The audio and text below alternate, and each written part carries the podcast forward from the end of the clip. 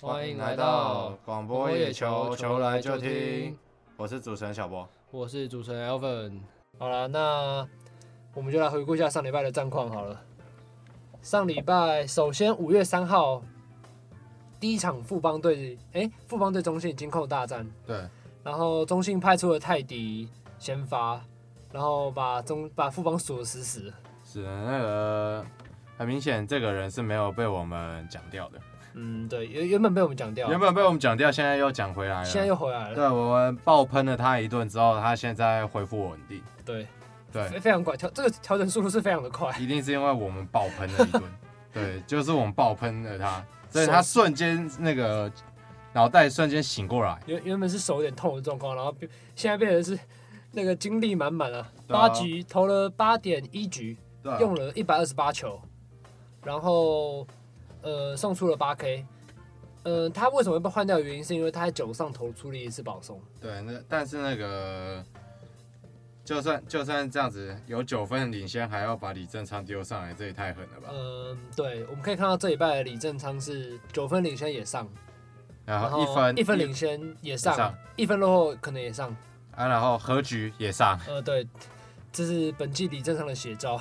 对，李正昌什么什么时候都要上。对，也造就了他，呃，礼拜天的崩盘，开始手痛。呃，对对对对，有点疲劳了。对，呃，然后泰迪是，呃，上次有讲说他爆炸之后防御率是二点七三，然后也很快的调整回来到二点零八。然后，呃，富邦那天的先发投手是陈世鹏。对，那、呃、可想而知，陈世鹏那个去年已经够问天了。对，去年非常惨。然后去年我记得是零胜，然后十一败，两两胜十二败，哇，两胜十二败，十二最后有两胜，最后那两胜可能我没有记到。去年战绩两胜十二败，对。那以今年这个进度来看的话，嗯，对，我觉得到季末的话，可能跟去年战绩会长一模一样。哎、欸，现在江少庆圆弧率还是零，对啊，他现在投了二十几局吧，然后队友队友队友资源分零。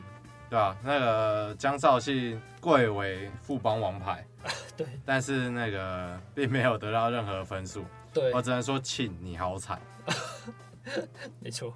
然后那场是富邦只有打出一支安打，然后那支安打是董子恩打的，就是我记得是泰迪一个石头球，对，投到一个偏高的位置，那个说说是以选球为那个哦，对，为。为荣的那个董子恩，对，不太会被三振的，嗯，就是好球带几率非常的好了。然后其实那一场富邦就是那一支安打而已，对。然后其实九局上半的九八局结束，其实富邦是其实还有就是还有只只有四分的落后，是。然后九上兄弟就暴打五分那一场比赛，对。但是就就这样吧，对，陈世鹏就加油吧。但是如果以四分落后的富邦来说，要追也是蛮困难的。很难啊，很难很难很难。那个打击要先够力再说。呃，确实。啊，但是那个很明显，泰迪那天是开无双的。对，泰迪那天是非常非常的开无双。那天那天是 zone，有在看影子篮球员就知道这个是 zone。我的球你是就是打不到。没错。然后他其实泰迪其实这一场用球数都是偏多的状况。对，因为这场本来是要拼完风了嘛，所以那个。第九局才那个丢上来，他在九局前已经丢一百多球了。对对，对。啊，然后那个第九局因他自己想上来拼完风，可是那个投因为有投保送嘛，所以对，所以用球量就偏多了一点。嗯，可能也是说有交代说，假如你让打者上来的话，就可能要把你换下来，然后泰迪可能自己也接手，所以也造就了这样的状况。也也就这样吧。对，然后我们可以看到，嗯。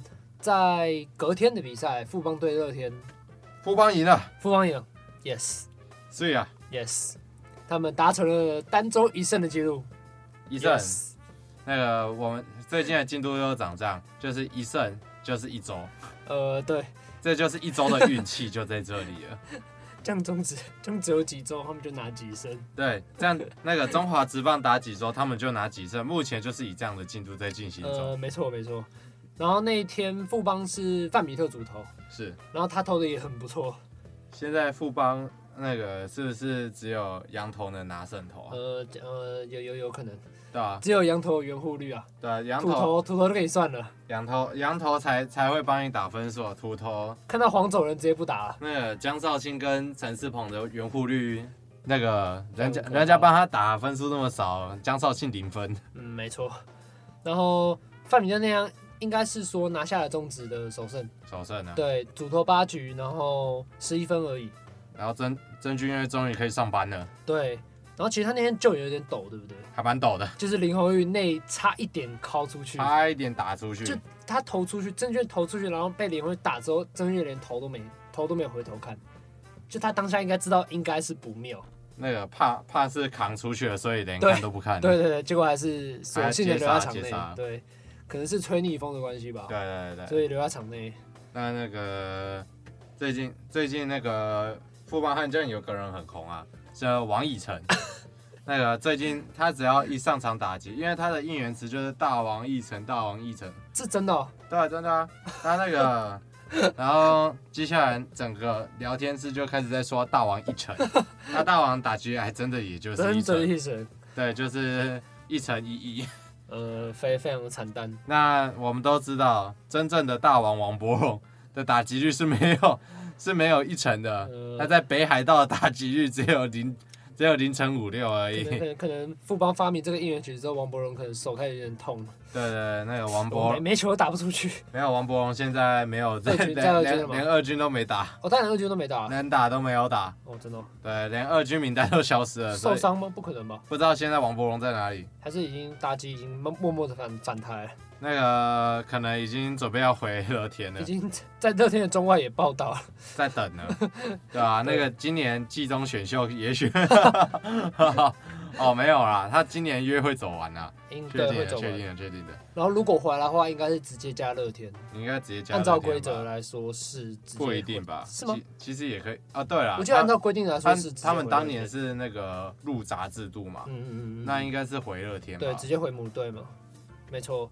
然后那一天的，呃，再讲回到五月四号，就是富邦拿下首单季，呃，单周，单周单季，单季他单季第三胜，哎，单季第四胜，他现在四胜哦，你不要小看他们。嗯，OK OK，对不对？可恶可恶可恶，他们那个单季第四胜，他们只有有一周没有拿到任何胜场，他们接下来每个星期都至少要拿一胜，好不好？不要这样子，我的既定印象还停留在单季首胜的那个画面。不要这样子，然后。其实他们那天压制力算不错，因为乐天只打出了三支安打。的确啊，啊羊头投到底啊。呃，对对对，就是完全，呃，该上的都没没上。对，该上的都没上啊。那个会会把比赛搞砸的人都没上、啊 都，都没上，都没上。对啊，所以那个，所以羊头撑到最后投一百多球。嗯他他是为了自己的胜投在努力，你知道吗？也是也是。他为了自己的胜利要努力一下，不然对，不然交给别人会出大事哦。对，这应该也是富邦的 球迷比较好、比较想看到的结局吧。对啊。就是羊头投完第九局直接交给曾峻岳，不要再那种其他的投手上来上班了。他不会出打击哎。对。啊，那个之后那个陈宏文嘛，陈宏文也没有赢。嗯，陈宏文也没赢啊。陈宏文。也是剩下的败仗，我只能说洪文你也是很惨。嗯，对，没错。但是听，然后那天好像是陈文自己投倒了。对啊，陈文文把自己投倒了。然后随后就下了决。啊，然后那个，然后也有人移了，也有人失误了。嗯，你说那位羊头嘛？不不会失误的部分嘛？对。你说普亚马普悠玛没有没有准点进账的部分吗？那个优马优马那个补位失误倒是挺好笑的。我在现我在那个我在转播的时候看的时候，我倒是觉得蛮好笑的。告告诉我谁在一垒？对啊，那个阿妈，阿妈 你怎么你怎么不不在意嘞？阿妈只是忘记了。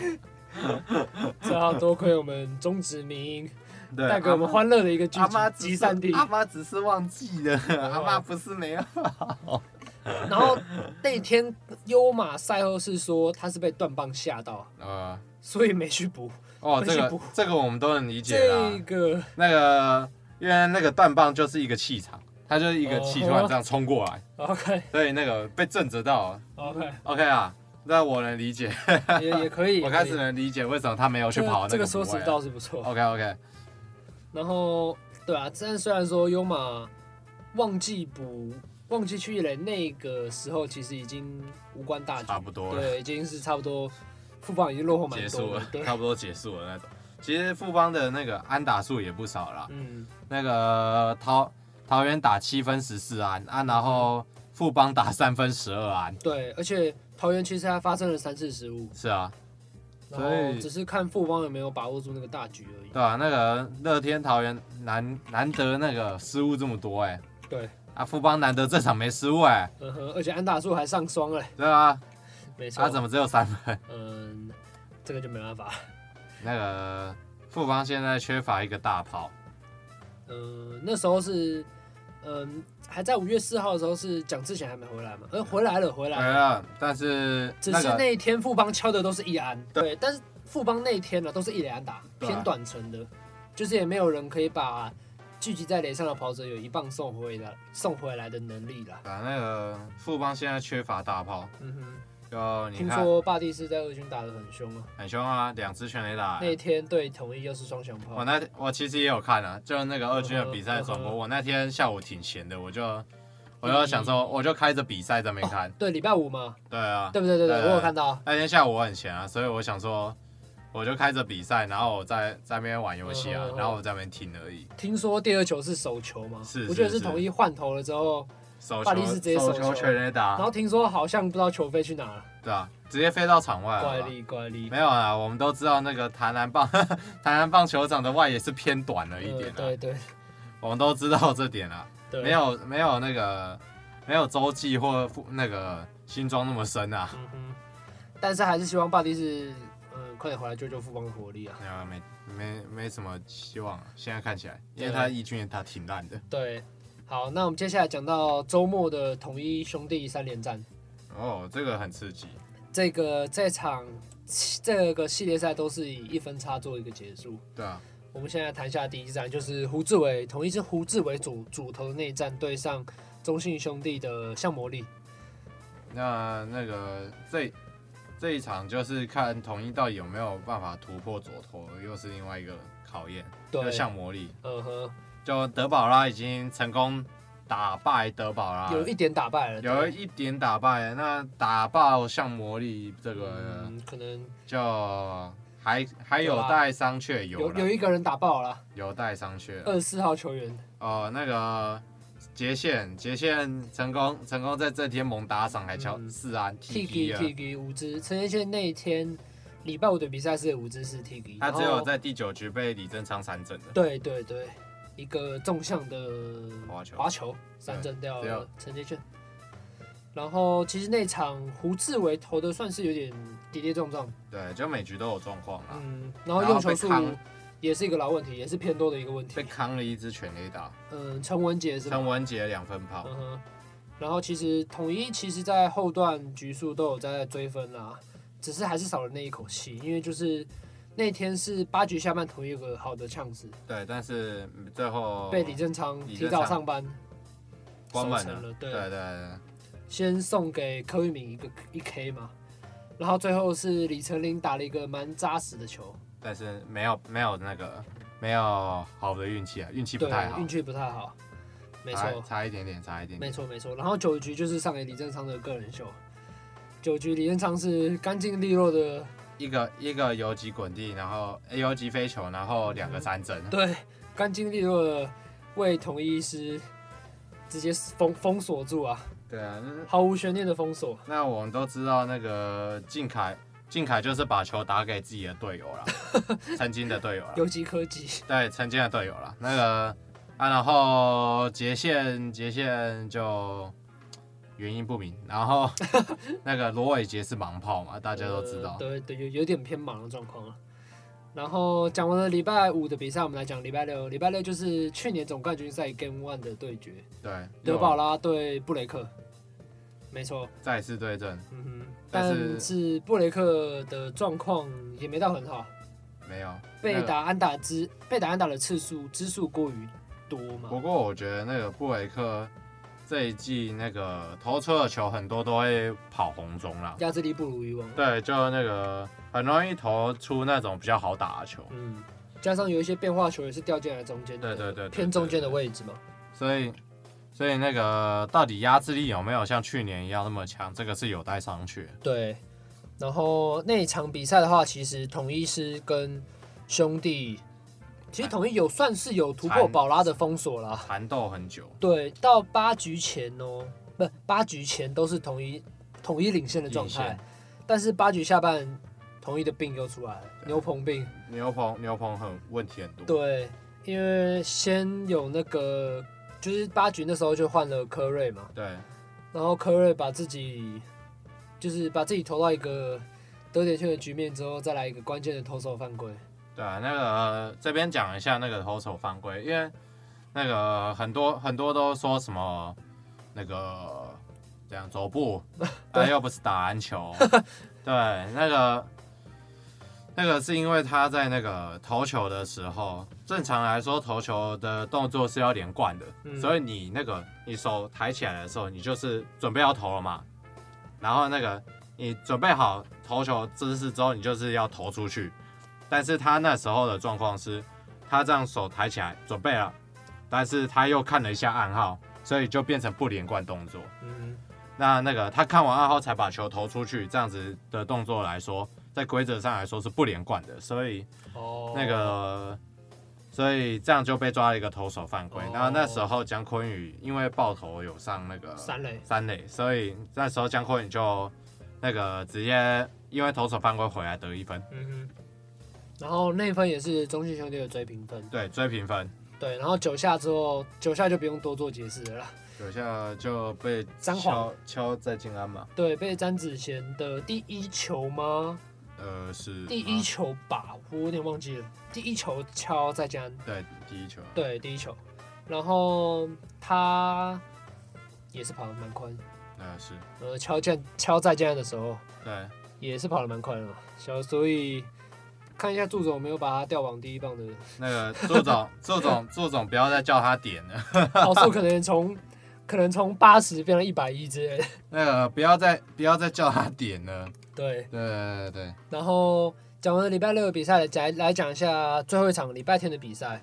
其实礼拜天的比赛算是非常的精彩，因为到后半段到后半段非常的精彩，三天都非常精彩。嗯先是中信先在前两局就得了两分，然后统一在四局上半靠着林子豪的两分炮，对，终于啊，对，又是棒打凯文。我那个这几天得到很大讨论度的就是子豪的甩棒，嗯哼，然后另外一个就是子豪换子豪，呃，那个。就我在中心兄弟的那个聊天，就他们转播聊天。陈子豪换林子豪。对，陈子豪换林子豪。哦，你说陈子豪有一次是漏接，哎、欸，我不小心记错出局数还是什么？对对对，然后接下来另外一个是那个子豪，另外一个子豪陈子豪的打击最近真的是有点烂。哦，对，有点烂。对，然后相对来说，他可能把他的打击都分给林子豪了。对，他的打击有点惨。对啊，然后那个我。然后那个聊天室里面就说我们子豪换子豪，然后那个然后子豪打全垒打的时候，别人家的子豪，呃对对对，永远都不是自己的家的子豪，对，永远不是自己家的。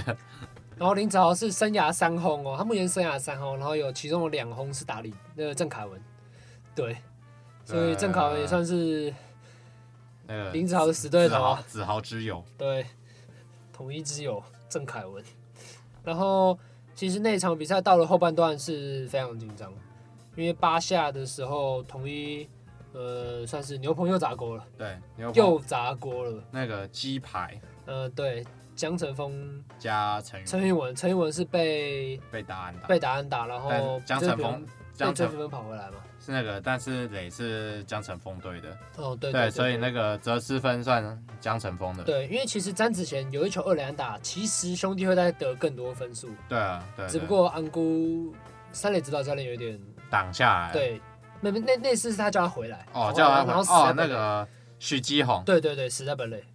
所以其实如果兄弟没跑的话，可能还有后续的。那球算是陈重提的反应很好。呃，他加上他也传的蛮准。对，传的准，然后反应反应好，传的准。没错没错没错。所以那个就把那个许原本在一垒，然后要直接冲本垒的许继红那个对，那个直接封杀了。对，然后连续呃这周都登板，只要兄弟有出，他都登板的李正阳终于出现了问题。对，那个在。第九局的时候，第八局就先上场了吧？呃，没有，第九局上场。呃，第九局上场，嗯，然后先抓一个出局数。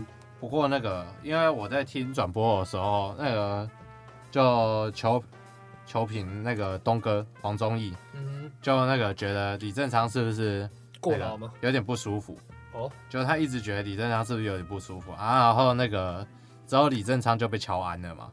嗯，然后那个之后那个统一就是靠靠着保送保送，然后以及罗伟杰的自身安打。罗伟杰自身安打那个原本可以有机会再得到第三分，可是那个也是跑垒上的失误。对，不不算跑垒上的失误啊，因为那个因为那个算陈文杰把球传到二垒。然后哦，因为他没他原本应该是要把球那个传回本垒这边，就往本垒方向传，不是往二垒的方向传，因为跑者在三垒。哦，跑者在三垒的情况下来说，那个你最主要应该做的事情是要封杀回本垒的这，因为自身分追平超前分就是对对，有可能会那个应该说那个追加分呐，追加分在那个本在三垒那边，但他有可能冲本垒。哦，那那个。他的封杀方向应该是往本垒走，因为这样才能防止那个柯玉明要跑回本垒。哦。可是他往二垒传，然后就造成说柯玉明是有脚程的，柯玉明跑得挺快的，所以他那个。周广胜就直接开绿灯开绿灯叫那个柯玉明直接冲本垒，所以也算兄弟的防守反应算快了。对对，算是及时发现本垒有有有人要跑往、那个、往本垒跑嘛。因为接到球是姜坤宇啊，姜坤宇反应还挺快的，所以那个他就直接连看都没看，直接转身那个转身传本垒，然后就抓到那个柯玉明。OK OK。然后那天九局下半也是陈玉文的登板，他昨天礼拜天的比赛用了四十二球，是，其中有二十一颗坏球，坏球比例可说是非常的高。他也是把那个把局面塞成本垒满垒满垒满垒满垒，然后那个才才那个解决掉前一天打再见安的詹子贤。想说原本又是该不会是要一样的剧场吗？啊、就是做给詹子贤、那个。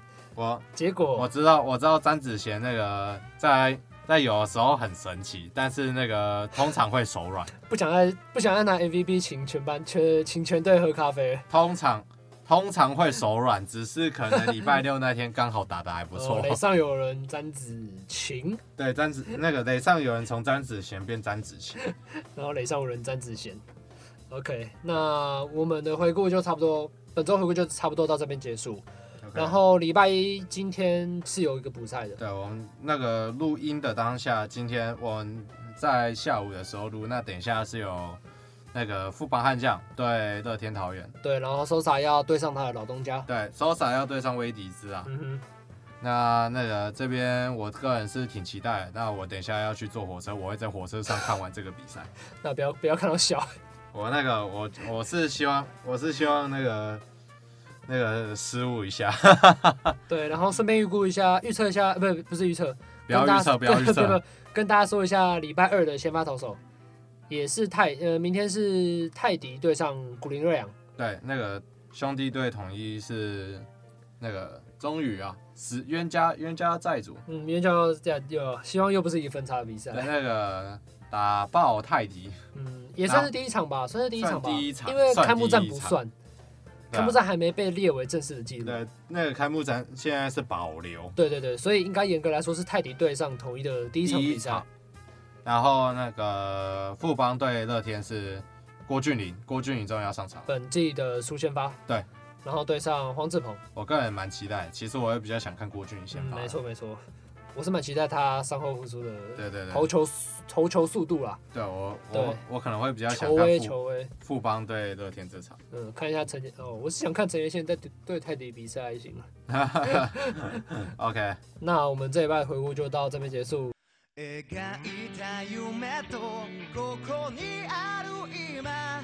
二つの景色見比べても形を変えてここにあるのは確かな一つの目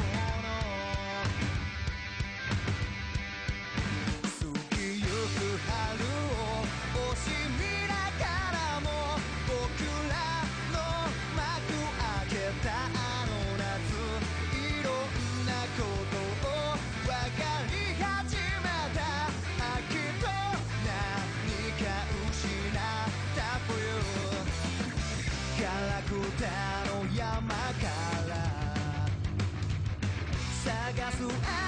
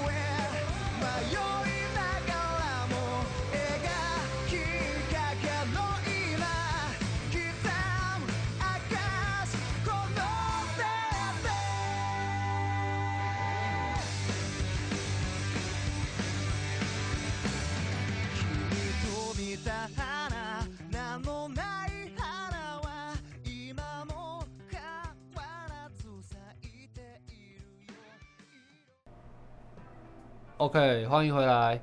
那刚刚讲完了我们本周的回顾，那现接下来就是进入到我们的本周主题的部分啦。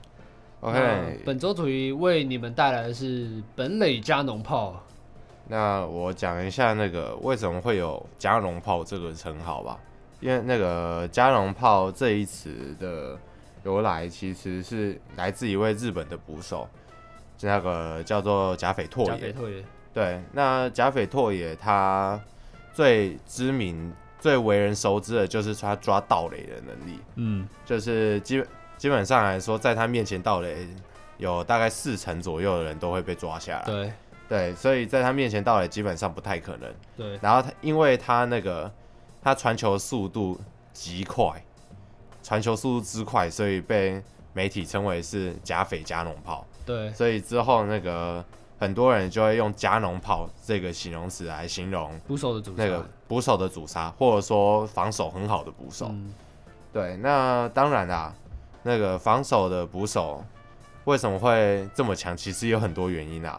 那当然，今天我们会介绍那个防守型的捕手。当然，“加农炮”这一词，我们对它的定义其实也不止于防守而已。一个是传球的加农炮，一个是打击出去的打，把球打出去那个加农炮。那个我们认为。你那个有管子、有棒子的人，那个也可以被称为是加农炮。对，所以那个我们这一集也会介绍一些攻击型的捕手。没错，当然了，攻击型的捕手是这几年比较比较常见的，对，才比较常见的。对，那当然，第一位我们要来介绍的是上古神兽了。那那个是统一师队的元老中的元老曾志珍。嗯，对，那个。假如你现在去查曾志珍的话，你会发现他是那个统一师开幕战第一棒。啊，是哦，对对对，就是这么老，所以他是捕手，然后是打开路先锋，捕手然后开路先锋，对对，因为那个曾志珍他虽然说他的那个打长打的能力，就是他打全垒打的能力，或或者说把球打打远的人，其实没有很强，嗯，他那个他。打了打了十二年，他打了十二年只有四十五发全垒打，大概一季大概一季三到四支左右，没错，那个的概念就是完完全不是支炮的概念，对，那基本上来说不是特别多，嗯，然后那个曾志珍他的价值所在呢，其实就是我刚刚讲，就是在他的防守，嗯、那曾志珍那个目前他拥有是联盟最高的四成九九打。四乘九九的阻杀率，嗯，那四乘九九，那什么是阻杀率啊？这边跟各位说明一下，可能大家不是这么熟悉，嗯，那阻杀率就是那个捕手抓到盗垒者，就垒上盗垒者的那个的几率为多少，基本上就是阻杀率、嗯、啊。当然啦，阻杀率会会影响阻杀率这个这个统计的原因有很多，就一个是捕手自身的能力嘛，这是当然的。然后再来就是那个投投手，投手他的那个那个时机是不是这么好被掌握，或者说他动作是不是过大，嗯，以至于那个跑垒员太容易去掌握投手的节奏。节奏，太多外在的因素了啦。然后另外一个就是那个啊，就是二垒手技术啦，二垒手不会不会进去的技术，对，不会进去的技术啊，是，对啊，那那个后面两个都是队友原因，跟 对。那个捕手比较没关系啊，对。那个不然有的那个有的投手动作太大，那个投捕手也是没办法救他。对，那个今年就有一个很明显的例子嘛，就是那个之前乐天桃园队统一师的时候，那个霸凌爵跟那个张敏勋，嗯。啊，当然了，一来是因为张敏勋的抓到垒技术，他的传球就有点偏差了啦，有点烂。对。对，那个这是乐天传统。嗯，然后 那个再来是霸凌爵的投球。动作真的太大了，对，真的太大了，真的太大了，所以那个真的是被盗假的，相信我，被盗爽了，被盗爽了。那遇到遇到他们，遇到他们两个就直接绿那个绿灯开起来，直接盗包。对啊，我那个我玩游戏，我看到羊头我都直接先跑再说，对不对？那我因为因为羊头的动作有的真的真的太大，一一来是他们身材很大只，然后另外一个是他们那个他们的投球习惯里面就是有。就是抬，他们是抬脚动作比较大，对他们就是会有抬腿比较大的动作，所以那个捕手再强都没办法去补补偿这些那个投手花掉的时间。那我们谈回到曾志珍，那曾志珍在那个年代其实抓盗垒非常非常累。为什么会这么说呢？因为那个时期的中华职棒大概从元年到那个到约莫二元年是一九九零。嗯，那到可能到二零零四年为止吧，整个中华职棒其实都不是一个很有很有打击 power 的一个联盟。嗯，对，那个时期甚至可以说是投手的天下，就那那个时期出了很多很强的投手。那主要一个原原因就是大环境里面没有一个很强的打者可以去制约他。对了，对，所以那个。那个时期，大部分从大概从第一棒、第二棒，然后再来就那个六七八九，全部都是安打型选手。嗯，就只有大概三四五是可以打全垒打的，比较容易出现一个断层。对对对，那个大概只有三棒可以打全垒打，没错。然后剩下的全部都是跑，就是安打，要不然就执行战术，就负责短打的。就是一个人负责上垒，下一个下一棒就是负责短打，再来就等到看能不能轮到中心棒次，嗯，然后把人打回来的这种年代。对，那那个在那个年代呢，其实很常发动盗垒，因为那个大家大家都跑很快啊，体力活，体力活，大家大家都跑很快啊，所以那个年代就会有像是那个盗盗帅盗帅林义珍，然后或者说那个黄甘霖。黄甘霖那个也是很会盗垒，嗯、然后还有那个魏全龙的大地士，大大地士，大地士，哦，大地士，大地士，对，那个像这些人就是很会那个很会很会盗雷，甚至还有盗本垒的这种人，我知道，对，对对，甚至还有盗本垒的，现在到网络上去查，有一个杨绛盗本垒的影片。其实现在来说，现在这个年代真的很难再做有有盗本垒这个动作。现在现在很少，太难了，我已经忘记我上一次看到盗本垒是什么时候了。呃，詹子贤，詹子贤哦，你说补役那是算补役吧？不是，那是盗垒。哦，那算盗垒，最后被记盗垒。你说原本要强迫取分？对，原本那个今年陈家駒要强迫取分吗。中心兄弟今年有一场比赛，原本是要做强迫取分，就要短打短打拿分数了。投手投太偏，但最后投手投太偏，然后那个詹子贤已经起跑了。哦，因为他有个定义，就是说，假如你在投球投手投出去当下就起跑的话，那个就算盗垒。那个就是盗垒。那假如你看到捕手是球漏掉再跑的话，那个就不算。那个不算，那个是算补役或暴投。对对对对。那那个最后那个，因为投手投出去了，然后捕手没有接到，可是跑者在投手投。出去投出去之前，当下对就投就就就跑出去已经起跑了，所以那个最后是记那个詹子贤是盗本垒成功。嗯，对，那当然这在现代是一个很很惊很惊奇的一个记录，因为现在没有人在这么做。嗯、那那个曾志珍就是在这种年代，就你看到整天有人在你面前跑来跑去的这种年代，嗯，所以那个一季可能抓下来就。就可能至少五十几次、六十几次哦，那个抓五十几个、六十几个人这样子，所以他样本数可能比其他捕手都来的还要多高很多，高很多。对，就是在这种年代，那那个曾志珍其实也是一个很长青的选手啦，因为他那个他打到四十二岁先退休一次。哦，嗯、对，然后那个两千年带统一带统一师那个拿总冠军。哦，然后再来。那个拿完总冠军之后再复出两年，Okay. 对，就那个就叫你上来出来爬那个，对，那个上来真的就出去爬，所以就是那个捕手，捕那个球员兼教练，嗯，所以啊，然后那个他在复出的期间就跑出了目前中华职棒记录中年纪最老的盗垒，嗯哼，对，那个四十三岁，那个盗垒成功，对，现在还是记录嘛？现在是记录，现在还是记录，对。那现在目前唯一可以破他记录就是统一的大学长，就是吴国庆，高国庆。嗯，对，那看国庆能不能破啦。啊，当然曾志珍，他他的价值就在于防守嘛。然后另外一个就是他的安打率啦。嗯，所以那个你要说他是攻击型的捕手，其实不太合理。对。那个，因为他是安打型的，现在讲攻击型捕手，大部分都是打炮。对，算是以防守见长的捕手，算是以还是算以防守见长的。当然，这是上古神兽啦，没错。那个没有这么多那个这么真的这么强的竞争竞争竞争的人啊。嗯、当然，当当年还有一个竞争对手叫洪一中啦。哦。那个洪一中跟曾志珍那时候就是两个防守防守捕手的代表。嗯。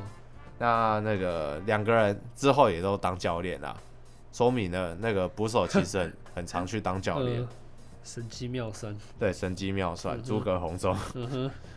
OK，那讲完第一个那个曾志珍防守捕手，其实近年来中华队通常我们先讲一下，通常他们选捕手的呃标准，通常都会带一个攻击型，会带一个防守型，通常都是这样。可是那个。攻击型的通常都会被调去打 DH，对，就是因为这个目的。然后没有，但是如果你内场的话，可能就是可能预估一下对方可能都是跑速比较慢的打者的话，你就会排攻击型的捕手，让火力最大化。然后可能是需要一些，可能是打到什么日本队或是韩国队这种比较会跑的球队，你可能就是放一些防守型的捕手上去。对，然后其实呃，先讲一下，我们首先先讲一下林泓育好了。林泓育其实生涯。我们先从他的生涯开始先讲起来，他是从二零一零年的时候被蓝雕熊选进那个时候，然后他那个时候是捕手的，他那时候签约金是四百万，是所有捕手里面历年所有捕手里面是最高的签约金。然后其实那时候林泓育他原本是设定在被蓝绿设定在二号捕手的部分，因为是算是因为是菜鸟球技嘛，没办法，怎么可能菜鸟球技就第一次第一年就直接扛？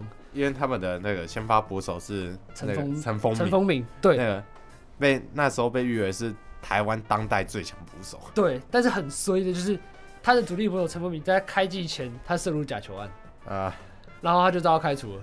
虽然后面是判他无罪了，是陈丰铭对，那时候是无那时候是无罪，所以但是因为他被开除了嘛，就没办法。那时候是二号二号捕手的林泓育，就逼的得赶快在新元年就提早。扛起这个先发捕手的重任，但是其实大家都知道嘛，林泓育的防林泓育的打击能力跟守备能力是相当相当的两极。他在二零一零年哦、有一场比赛是单场被盗垒成功七次，七次哦、然后那场比赛他蹲捕还发生了四次失误，然后统计来说，整季二零一零年的阻杀率只有两成六，就是跟他生涯就是差不多，他生涯也是差不多这个数据啊。对，对，但他新人年防守守备不佳，不过他的打击还是就是就是他只剩就是剩一个炮管，对吧？他的功用就是剩一个炮管，对。然后那个那个球季他就是唯唯一六名球员缴出三成以上的打击率，然后打击率全联全联盟排名第三。然后那一年他以捕手的身份打下了五十四分打点，就是创下了中华职棒。史上捕手单季最多打点的记录，对，你要说教练，教练教到这个从中这边做一个取舍啊，就是说你想要让自己球队的火力最大化，还是说你要以防守为优先？是啊，对，呃，就看你看你要比较多分数，还是掉比较少分啊？对对对对。然后其实摊开看林红玉的呃生涯的打击，他生涯现在是十三个球季，他现在生涯十三个球季的打击率，平均打击率是三成三零。然后其中十三个球季哦，十十一个球季的打击率都在三成以上，就是一个非常非常典型一个攻击型捕手的案例啦。算是啊，虽然近年来他蹲捕的场次是有慢慢在减少中，对，因为毕竟年纪的关系嘛。乐天，乐天这几季以来都是以那个年轻的捕手为对为主啊。因为毕竟他们近年最近这几年来选的那个廖健富，对，廖健富去蹲补，然后张敏勋，对，张敏勋又在今年开始被教练授信受重用，对，上当主战捕手。然后二号捕手那个严军宏，严红军，严红军，对，严红军。对，虽然是今年，今年是张敏勋跟林泓育都在搭配啦，嗯、就是搭配着出赛，不过还是以张敏勋为重。为主对，因为可能是教练，因为可能是现在是今年球季的状况来说，是林泓育自己的状况也还没找回来，可能教练就想要让他先专心在 DH 上面，先把打击找回来再说，到时候再看状况。虽然是乐天的打击率是全联盟最高了，但是那个。但那个，但防守防守实在也不是联盟中的好。对，呃，然后可以提一下他在二零二一年的成绩。林泓育二零二零年他那时候蹲捕了五十六场，你猜他被跑了几次？二零零多少？二零二一年。二零二一年。呃，就是去年前年，呃、对，就是去年。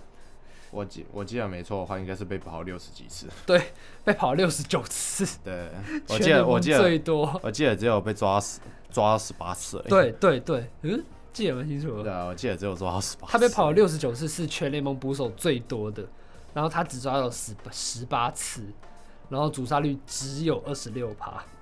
但是这个二十六二十六趴两成六，就是他生涯生涯是差不多这个数据啊。差不多啊，那个生涯生生涯级每年。嗯，他生涯最高的主杀率是在二零一六年，二零一六年他主杀率有四成五哦。那个对。他被跑了二十二次，然后主杀了十，主杀成功十八次，oh. 这个数据是相当相当的很相当的不错，不错、啊。对，那时候是单季最佳的表现。然后，呃，其实林泓育刚刚提到，他这几年都是慢慢转往就是专职打击的部分嘛。对，其实可以看二零，我们在我记得是在二零一九年十二强那个时候，通常也是就是遇到一些比较强队，也是他主战捕手。Yeah.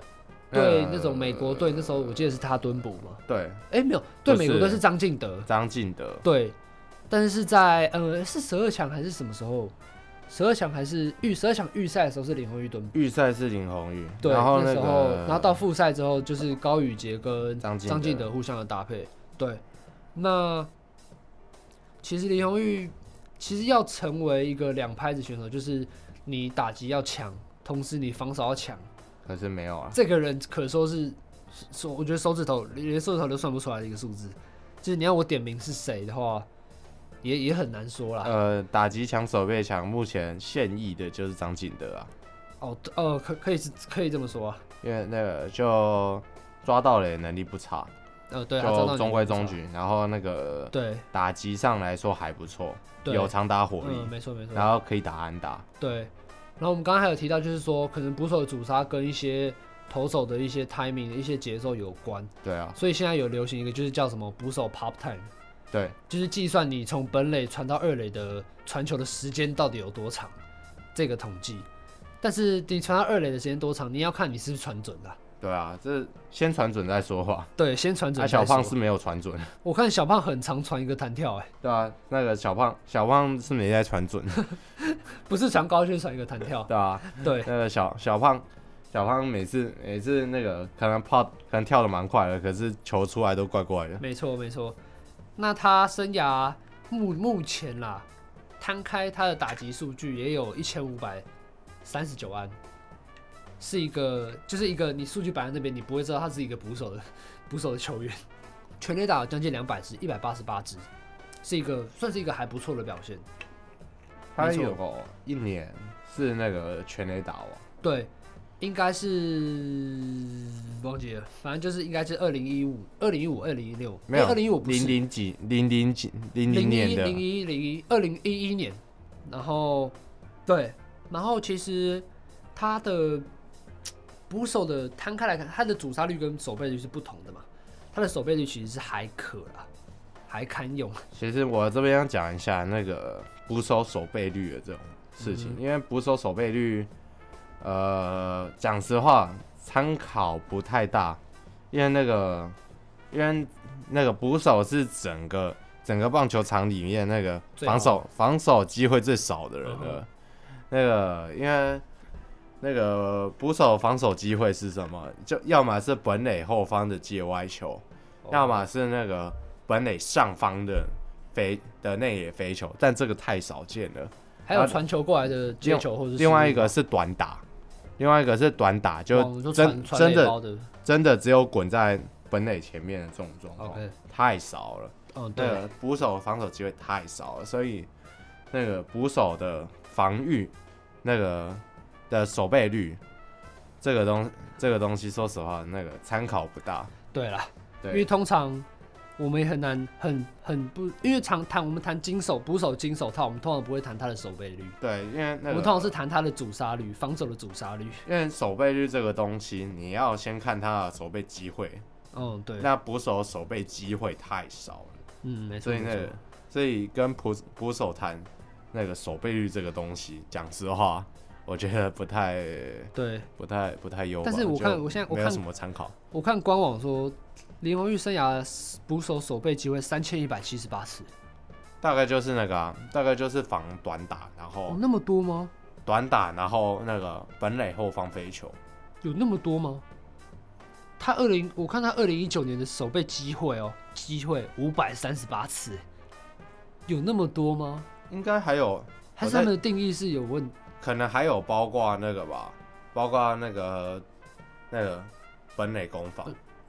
但是有那么多吗？